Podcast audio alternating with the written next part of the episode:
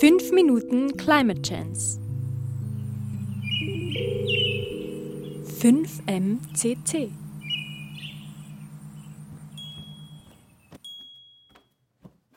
Na, da will ich doch mal schauen, ob mir die liebe Charlotte geschrieben hat.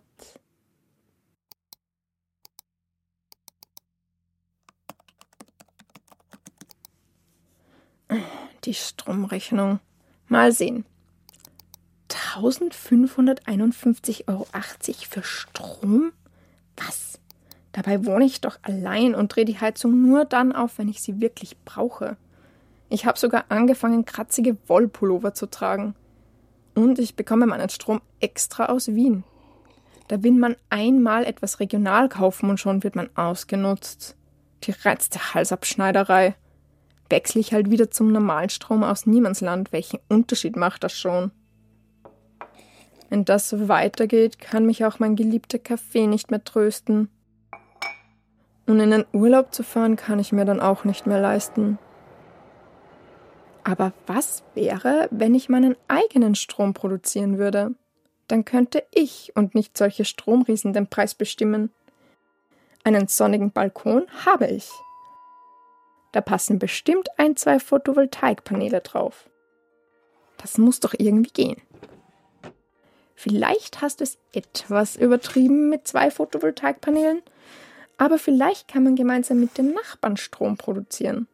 Da habe ich nicht allein die Mühe und andere haben auch was davon. Wir wissen schon einmal, dass erneuerbare Energie, zum Beispiel aus Wind oder Sonne gewonnen, nicht so große Anlagen benötigt und deswegen größentechnisch viel flexibler ist. Das heißt, es ist möglich, die ganze Nachbarschaft mit Solaranlagen auf den Dächern auszustatten. Für trübe Tage könnten wir Teile einer Windkraftanlage kaufen und so sicherstellen, dass wir immer Strom haben. Stromausfälle könnten wir selbst beheben und wären nicht von den riesigen Unternehmen abhängig. Wenn wir in der Nachbarschaft gemeinsam Strom produzieren, könnten wir das mit der Bezahlung auch so regeln, dass der gut betuchte Herr von nebenan mehr zahlt als ich als Azubi. Dann kann ich doch in den Urlaub fahren. Und trotzdem wäre mein Strom noch öko Fairer wäre er auch, weil alle nur das zahlen, was sie können. Das erinnert mich. Ich habe vor nicht allzu langer Zeit diesen Fernsehbericht Power to the People gesehen. Da hat die Reporterin doch gesagt, dass nachbarschaftliche Energie produzieren und teilen dazu führt, dass Städte gerechter werden, weil jeder und jeder vom Kauf der Solaranlage bis zur Preisbestimmung involviert ist. Weil eine Nachbarschaft und nicht ein riesiges Unternehmen die Solaranlagen kauft, könnten wir als Nachbarn auch verlangen, wie und wo die Solarzellen produziert werden.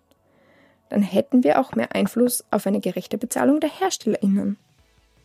Und in der Reportage wurde auch berichtet, dass vor allem benachteiligte ärmere Bezirke, die oft an großen Industriegebieten oder Kraftwerken am Rande der Stadt liegen, endlich im Stadtrat wahrgenommen werden, da sie jetzt durch den nachbarschaftlichen Strom aktiv das Leben der Stadt und der Nachbarschaft mitbestimmen. Diese gewonnene Mitbestimmung hilft, dass Menschen, die sonst von den wichtigsten Entscheidungen der Stadt ausgeschlossen sind, ihrer Nachbarschaft und sich selbst eine Stimme geben können. Dadurch steigt die Chance, dass ihnen bei Problemen wie zum Beispiel zu wenig Grünflächen zugehört wird. So gesehen können solche Nachbarschaftsprojekte viel besser zum Klimaschutz und zur sozialen Gerechtigkeit beitragen, wie wenn ich irgendwohin Geld spende oder weiter meine Bambuszahnbürste kaufe.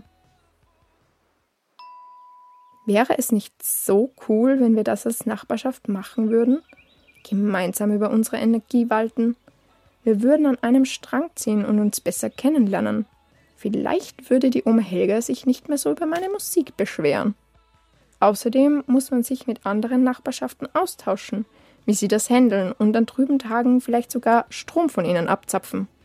Da lernt man auch gleich noch ein paar nette Menschen kennen.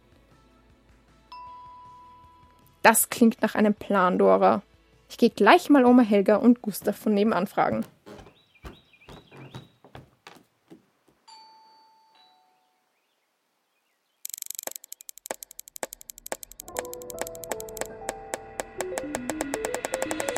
Fünf Minuten Climate Chance. 5 MCC